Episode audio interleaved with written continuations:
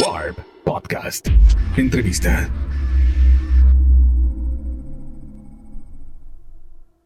Hola queridas y queridos, mi nombre es Oscar Adame, soy editor de Warp y hoy vengo a presentarles una entrevista con Ángel Quesada de Santa Fe Clan.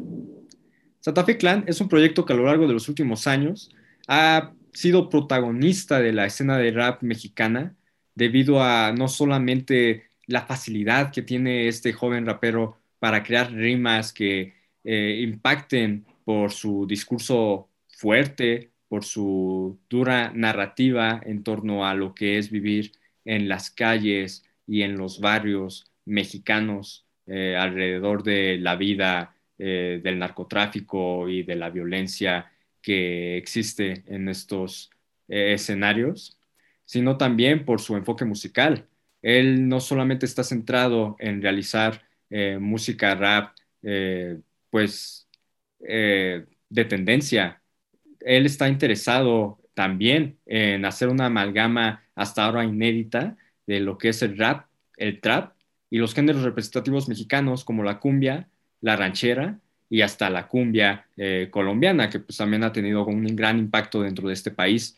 Es por ello que hablamos con él, porque en febrero de este año lanzó un álbum eh, producido por Camilo Lara con ayuda de Toy Selecta, llamada Santas Cumbias, eh, el cual, pues además de ser este, un nuevo, una nueva narración eh, fuerte y precisa y, que da representación a muchas personas invisibilizadas dentro de nuestro país, también otorga un documento muy interesante con respecto a la evolución sonora que se está dando ahora mismo dentro de la música rap sobre eso, sobre sus vivencias y sobre lo cerca que siente a la gente eh, en México, conversamos con Ángel Quesada de Santa Fe Clan.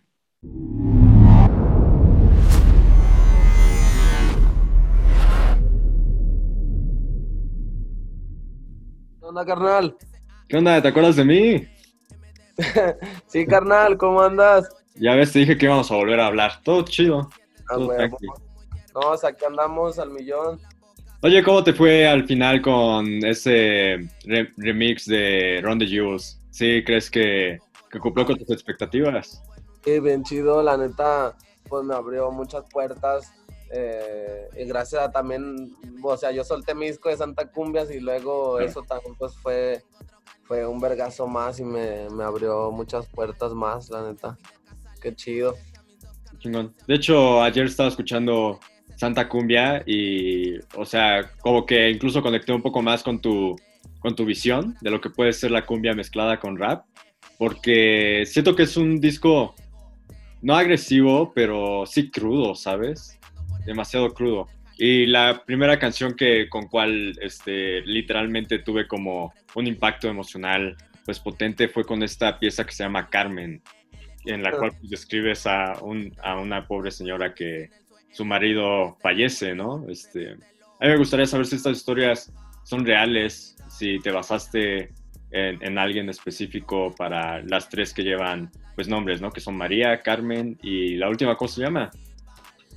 La de Soledad. No, no, la última que tiene un nombre de una chica, Guadalupe. Guadalupe. Sí.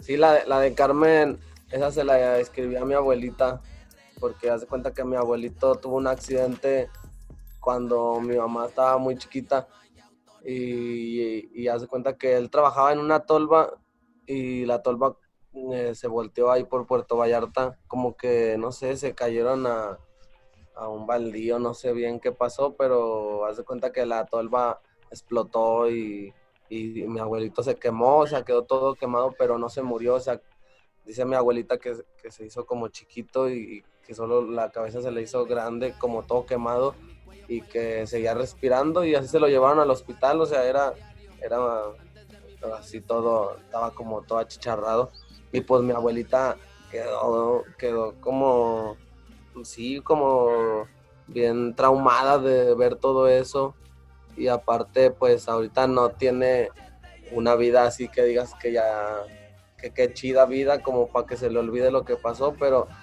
por eso se la escribí ahorita que, que, todavía la tengo para que pues para que se sienta feliz y mínimo se eche un baile aunque la canción traiga toda la historia detrás, pero si es real, carnal, si mi abuelita pues está, está traumada y está, es una señora triste y siempre, siempre está así agachada, eh, como que, como si tuviera algo, pero no tiene nada. ¿Ya le pusiste la canción? Sí, pues grabé unas tomas del video ahí con ella y, y a la, o sea, yo estaba grabando y, y me dijo, Ay, gracias Ángel, me dice, gracias Angelito por la canción, como que se acordó y, no, no, no, lloró ni nada, o sea, como que se puso feliz y, andaba haciendo quesadillas y ahí haciéndonos de comer y, en lo que ella andaba haciendo de comer yo, yo estaba grabando así, que se viera real. Claro. Sí, está chida, pues todas las canciones son, son por alguien. Pero esa es la que más, más, este, más personal, es más personal. Esa es la única que deviene como de una historia de tu familia. Ajá. Sí, las demás son por, por mujeres, amores que he tenido, he tratado de tener. Y, todas ahí, como que o también por, por amigas que, que pues lamentablemente ya no están, eh, o, o, amigas que me han contado historias ahí medias extrañas, entonces todo es como que, pues por mis vivencias, porque pues en la calle me he encontrado de todo, entonces he conocido muchas historias de, amigas, eh, entonces por eso todo el disco tiene algo que ver así como con las mujeres. Sí, es justamente lo que te iba a preguntar, que pues prácticamente todo el disco, o sea, cada canción del disco va dirigida a una mujer, ¿no? Este, ¿Por qué crees que estés tan enfocado en relatar historias de mujeres en este momento? Pues por todo lo que ha pasado, entonces yo haz de cuenta que crecí con mis dos hermanas, yo no tengo hermanos de, sangre, no, de la calle tengo un chingo, pero de, sangre nada más tengo dos hermanas y, siempre mi papá me enseñó a, cuidarlas, a, a, tratar bien a las mujeres, entonces desde la escuela cuando yo veía que alguien le hacía algo a una mujer o algo así, se me calentaba la sangre y, me le dejaba ir o, muchas veces hubo peleas por, por tirarles el paro a, dos, tres amigas. Y siempre como que he sido así con, las mujeres, como que las, las quiero mucho, las trato bien, pero también eso me ha hecho pues a lo mejor sentirme mal porque muchas veces he tratado bien a, personas que, que no se lo merecían. Entonces, pues todo por tanto amor que les tengo a las mujeres, eh, también yo he salido dañado y, también he dañado a muchas personas por, por decir lo que siento, pero pues todo ha sido real, entonces pues ahora todo lo convierto mejor en canciones porque pues sí se siente gacho este conocer tantas historias y, y yo estar solo, no tengo a nadie. Entonces, pues todo tiene algo que ver ahí. Por eso, este, todas las canciones tienen algo que ver con, mujeres. Aparte, pues me gustan un chingo las mujeres. Bueno, tienes a tu abuela, ¿no? Ya estaba muy feliz echándose el baile con tu canción. Sí, no, mi abuelita es la que anda bien contenta ahí con su rola. también, pues se sacaron de onda, han de haber dicho este güey cómo supo todo, pero es que una vez yo estuve en una plata, yo no sabía, neta, pero una vez estuve en una plática y estuve escuchando todo eso y, dije, ahora entiendo por qué está así mi abue, porque yo siempre la veía bien trancas, así bien relax y, hasta hace poco que me contaron toda la historia, mm, por eso le hice una canción para que se aliviane. Ah, pues está muy bien. Entonces, este, bueno, por lo que me estás diciendo, supongo que pues, las historias que más repercuten en ti, las historias que más te impactan, no son las que escuchas de mujeres, literalmente porque pues viviste en una casa llena de mujeres, ¿no? Ajá. Sí, más bien es eso, como crecí entre mujeres, pues por eso tienen mucho que ver y, las tomo mucho en cuenta en mi vida. Aparte, pues está revuelto con cosas de la calle, con cosas que, que yo he vivido y mis carnales han vivido, pero sí tiene mucho que ver ahí con, con las mujeres todo este disco. De la vez que estábamos platicando con Camilo, se me quedó como muy en la cabeza que él decía que tú eras, bueno, que tu éxito venía debido a que tú eres real, ¿no? yo quisiera preguntarte si tú crees, más bien, o sea, no en que sea porque seas real, pero sí en que seas crudo y sincero con respecto a el contexto en donde pues te ha tocado escuchar estas historias. Pues sí, carnal, a mí no me da miedo contarle a la gente mis vivencias, mi vida o historias de, de mi raza. La neta, nosotros no debemos nada, nunca hemos hecho nada malo, pero pues lamentablemente así es la vida. A veces uno, entre más buena onda, pues más cosas nos pasan. Entonces, no me da pena decir de dónde soy y dónde crecí. Y, pues de una u otra manera íbamos a, sal, íbamos a sacar adelante a nuestra familia, aunque no fuera con la música. Eh, yo no tengo la culpa que hayamos crecido en la calle, entonces pues todo es trabajo y se le respeta a toda la gente y, yo respeto a la gente que va por el camino bueno y por el camino malo, igual todos son mis amigos. ¿Qué es lo que amas más de Santa Fe, de tu pueblo? Pues, pues la cultura y de, la música, el, no sé, los vecinos, la gente, cómo está ahí, eh, todos se conocen, todos mm, todos se han peleado a lo mejor con alguien de ahí, entonces somos como hermanos, somos como una familia. ahorita porque no se puede, pero a la Virgen le hacen su fiesta y sale toda la colonia. el Día de los Niños, este, pues ahí yo a veces les llevo algo y o sea, no sé, pues como que somos una familia y, y está bien chido volver para allá porque vuelvo allá a mi lugar de donde soy y vuelvo desde ahí como que veo todos los problemas y veo toda la gente, eh, cómo, cómo se portan conmigo. Entonces, como que ahí cuando algo me pasa, ande donde ande, me voy para Santa Fe y desde ahí pienso todo y desde ahí a veces voy a llorar nada más, a pensar, a, a, decirle a mi familia cómo ha estado todo el pedo. Y pues está, chido tener un lugar siempre a donde volver y, y ahí es la realidad. Llego al barrio y, y pasa de todo. Pasa de todo. He visto que, bueno, las redes sociales han compartido mucho fotografías tuyas llevando despensas a, a, las familias de Santa Fe. Sí, pues son, son mis carnales, son mis vecinos. Eh, ellos también tuvieron mucho que ver en todo esto. Ellos siempre me apoyaron, mucha gente de ahí. Este, algunos no les gustaba porque siempre andaba de vago y siempre andaba ahí en la calle haciendo desmadre, pero pues ahora saben que, no soy mala persona y a lo mejor algún día estuve morrillo y éramos manchados, pero pues crecimos en la calle y, era el instinto del barrio, entonces pues eh, yo estoy firme con toda mi gente, aunque algunos ahí de mi colonia no me hablen o hayamos tenido fallos, pero yo los quiero mucho a toda la raza, son mi familia y gracias a toda esa gente pues yo estoy donde estoy, fueron los primos que, me apoyaron. Oye, este, con respecto, ¿todavía estás ahí, querido? Sí, carnal. Ah, ya, creí que te habías trabado. Este, con respecto a las imágenes del disco, eh, es como muy potente la imagen que, que, tienes siempre con el acordeón. Es como ahorita tu icono, por así decirlo. Y he leído bastante este, que el acordeón ha sido importante en tu vida. A mí me gustaría saber cuándo empezaste a tocar el acordeón y cómo es que se te ocurrió empezar a mezclar eh, música de acordeón, este, cumbia con, con, el rap por el cual iniciaste tu, tu, trayectoria musical.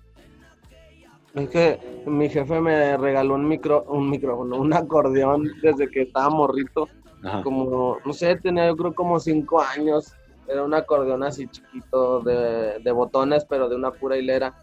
Y con ese empecé a tocar y, y, se dieron cuenta que sabía tocar.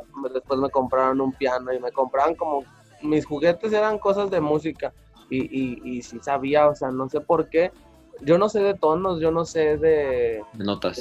De, de, las letras, de, de, cómo se llaman los tonos, ni neta, o sea, yo nada más por escuchar toco la canción. A lo mejor me tardo en encontrar los botones, pero sí sé dónde están. Si, si me dan chance, pues los encuentro y por eso me he enseñado a tocar el acordeón. Yo no he ido a clases ni nada. He aprendido porque pues mi papá me compró instrumentos de, para jugar desde morrito y ya después pues yo tocaba cumbias porque es lo que siempre me ha gustado desde morrito es, es sí es como mi música favorita para mí o sea en el momento que si yo me echo un baño eh, o, estoy haciendo no sé recogiendo algo en la casa así ponemos cumbias porque eh, nos gusta a mí y a mis carnales nos gusta escuchar cumbias entonces por eso yo empecé a tocar cumbias eh, porque yo escuchaba en los bailes sonidos que yo iba, pues varias, varias cumbias. Yo no sabía cómo se llamaban, pero se me quedaban los tonos grabados y yo en el, en el piano ya después los tocaba en el acordeón. Y hasta hace poquito fue que compré ya un acordeón, ahora sí, chido. Eh, compré uno colombiano que fue con el que grabé el disco. Claro y tiene como, no sé, como un año que lo agarré bien, o sea, ahora sí bien, bien. Como que eh, todo esto de la pandemia, pues también como que me hizo sentir, tengo un chingo de canciones de rap, entonces como que, pues sí quise aprender y darle a la gente algo nuevo. Y yo sabía que, que sabía tocar el acordeón, nada más era de agarrarlo. Y ahorita que ya lo he agarrado, pues ya más seguido, pues pues ya pude hacer el disco, todos los tonos de los acordeones se me, se me ocurrieron, yo hasta grababa audios, ya después el, el Rocco es el que me ayudó a grabar bien los acordeones y también él ya puso de su parte, pero, o sea, yo cuando compré el acordeón en corto le empecé a agarrar porque yo ya traía las, pues mínimo la, la pura vivencia de, de morrío porque nunca he ido a clases de música. En tu, en tu escuela, en tu familia escuchaban mucha cumbia. Tus padres, tu abuela es lo que escuchan. La familia de mi mamá es la que es bien cumbiera. Todos les laten las cumbias desde, desde que yo estaba morrillo, donde en todas las fiestas que me llevaban había puras cumbias, entonces como que me, me, me sentí seguro también al hacer cumbias porque pues yo crecí con eso y ahí hay gente que no me, que no me deja mentir. Entonces pues ahí está el respeto de, de mi gente que, que escucha cumbias y, y pues qué chido que la gente, todos me, me, dijeron que está chido y aunque yo no haga cumbias, pero pues se siente bien chido que, te digan que te quedó bien, algo que, que, yo, que yo no lo hacía o, yo, es la primera vez que lo hago. A mí me parece que tu disco es bastante innovador justamente porque pues, logras combinar dos mundos que no, no estaban unidos para nada, ¿no? O sea, sí son cumbias, son bases de cumbias, pero estás rapeando sobre ellas y estás pensando literalmente la construcción de versos como si fuera un rap, no, no, no una melodía, este, pues de cumbia, ¿no? Una melodía melodiosa, ahora sí. Este, a mí me gustaría saber, este, pues, es, interesante para mí porque entiendo que ese salto lo diste como naturalmente, porque pues ha sido tu contexto. Yo nada más hice algo natural, algo real para que los fans me conozcan en realidad quién soy. Entonces, pues gracias al Rocco, al Camilo, al Toy, al, al Deca, a, la Marcia, al Panque, pues, pues varias gente que estuvo detrás de esto, pues gracias a ellos pude cumplir eh, mi sueño porque pues hacer rap siempre lo voy a seguir haciendo, pero hacer un disco de cumbias pues sí fue algo bien chido para mí porque imagínate, pues yo siempre escucho cumbias y, ahora tener un disco de cumbias mío, bien producido, con, con videos y todo, pues, pues está bien. La neta, eh, no me da pena enseñarle a la gente que me gusta y mis gustos de, cantar, de mis letras, ni, ni decir de dónde soy. La neta, yo me siento bien orgulloso de ser de Santa Fe y de ser de México y respeto a toda la raza, pero pues yo agarré todo lo, lo de México, entonces pues, pues esto es algo raro. También se siente un poco raro justamente porque pues el enfoque de las letras cambió, ¿no? Ya no son rap, ya no son raps duros de mírenme, yo soy este, muy chingón y miren lo que pasa en el barrio, sino que ahora pues son cumbias, las cumbias son románticas, las cumbias son emotivas, las cumbias son muy sentimentales y se nota que metiste tu sentimentalismo ahí. Sí, por eso hablé de puras morritas. Ah, fue una de las razones. También porque sabías que la cumbia tiene que ser sentimental, en cierto sentido. Todas las canciones hablan, y aparte por, por todo lo que ha pasado, tengo muchas amigas que me han contado. Claro. eh, y siempre he crecido entre mujeres, entonces pues por eso también lo hice. El disco tiene, no sé, como que me desahogué bien chido con muchos eh, desamores que traía, muchas tristezas, historias que, que conozco, ahí como que me desahogué. Y igual la gente, pues muchos me mandan hasta mensajes que gracias por hacer música porque pues les he ayudado eh, a salir adelante. A lo mejor yo muchas veces no me doy cuenta porque pues yo estoy acá saliendo adelante a mi manera, pero pues mi música ha ayudado a mucha gente y pues se siente chido. Oye, ahora que estamos hablando tanto de las mujeres y de las historias que te han impactado, que te han contado tus amigas, que te han contado tus familiares, como la historia que vivió tu abuela, ¿tú te, consideraría, te considerarías una persona feminista? No, carnal, la neta yo respeto este, todos los colores, todos los géneros, todos los números. Yo respeto todo, carnal. La neta yo crecí con...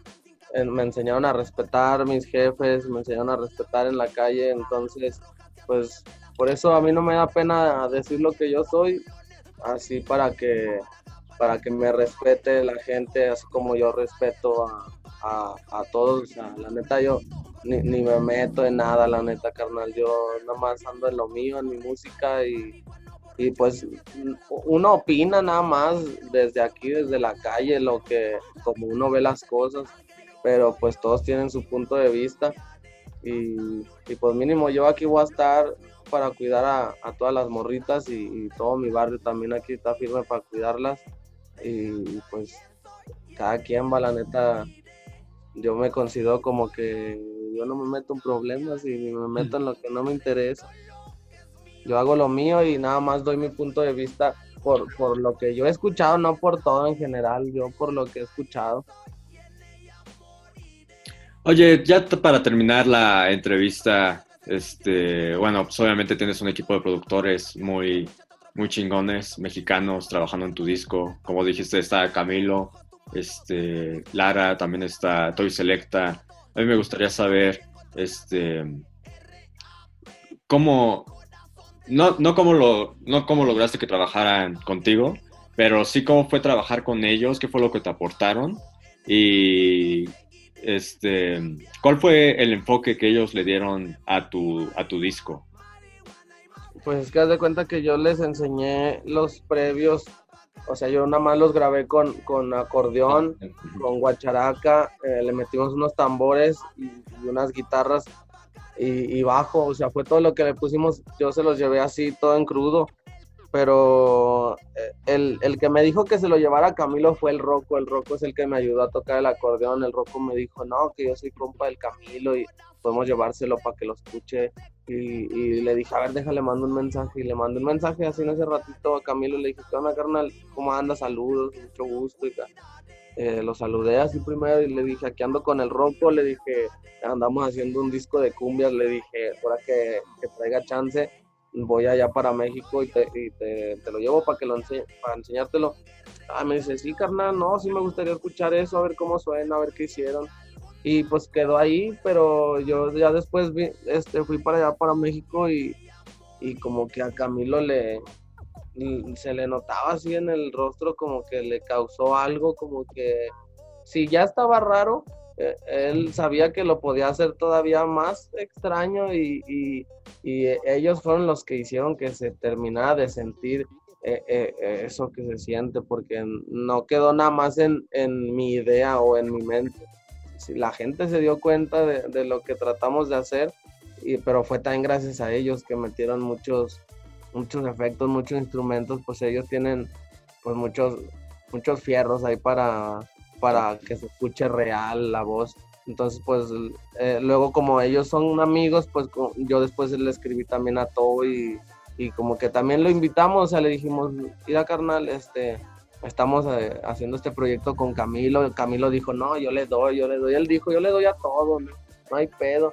Pero ya después, o sea, como que le dije, mira carnal, el, el Toy también está firme para hacer otras canciones. Le dije, si haces tú la mitad y la otra mitad el Toy, Y, y me dice, ah, pues sobre, si se arma. Eh, como eran nueve canciones, les di cuatro y cuatro y me sobró una.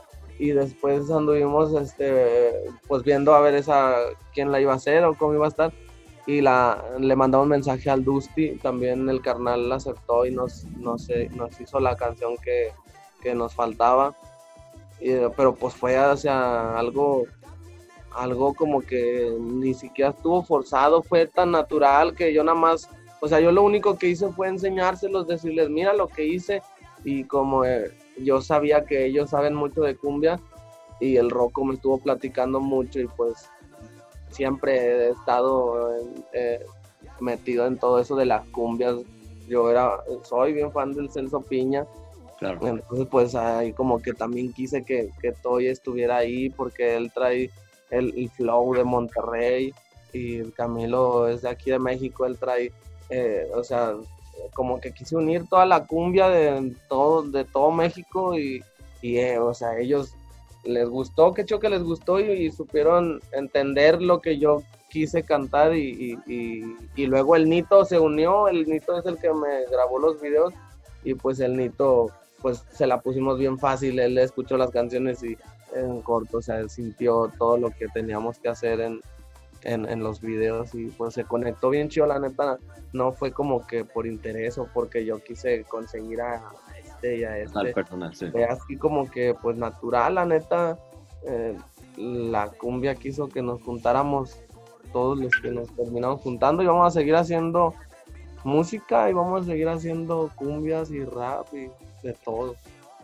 Bueno, nada más para cerrar la entrevista, me gustaría saber cuál es tu visión a futuro. ¿En qué crees que se va a transformar eh, Santa Fe Clan? Pues se va a transformar como, como en varios grupos, a lo mejor, o sea, a lo mejor algún día en mi show, yo como a veces hasta he soñado y así como que he pensado algún día en, en, en subirme y enseñarle a la raza primero cómo empezó todo, o sea, me, desde morrió me gustaba grafitear, pero la neta ya dejé de hacerlo porque pinto bien gacho. Pero me voy a enseñar, me voy a enseñar a tatuar, para cuando ande en el barrio ir a tatuar a la banda, me voy a enseñar a grafitear. Quiero bailar breakdance también. Pues quiero traer ahí a, mi DJ, al Deca, y tirando scratches. Este, no sé, o sea, quiero hacerlo real, que se, que se vea eh, en lo que yo crecí y cómo se va a ir transformando todo. O sea, ya después de ahí empezar a tomar, no sé, en el escenario, abrir un tequila o algo, después de hacer rap, después de hacer todo ese show, como que, que me pasen mi guitarra y, y, cantarles unos corridos a la raza para que, como para que se relajen y para que vayan por una chela, vayan al baño, no sé, va lo que sea y para que cambie el, el, el, el mood. Y luego cantarles unas cumbias y no sé, o sea, sacar mis acordeones, cantarles unas, norteñas, después empezar a cantarles cumbias y que termine la gente bailando, y no sé, así me imagino algún día y a lo mejor algún día llevo diferentes cosas a diferentes ciudades. Entonces tú literalmente te ves como una persona que va a explorar por todos los universos musicales que hay en México. Sí, y luego como tengo amigos de, varios géneros, pues entonces ahí en, esos conciertos, pues yo voy a invitar a varios amigos a cantar canciones con, otros artistas y no sé, siento que va a estar chido, va a estar divertido, se la va a pasar chido la raza que vaya a vernos. Bueno, pues muchísimas gracias por esta entrevista, Ángel. Fue un gusto volver a platicar contigo. Espero próximamente volver a, a tener una conversación contigo. Está muy interesante lo que Cuídate mucho, muchas gracias ahí por el tiempo y cuídate, salúdame a toda la raza por allá. Perfecto. Cuídate mucho, abrazo. gracias. Warp Podcast. Entrevista.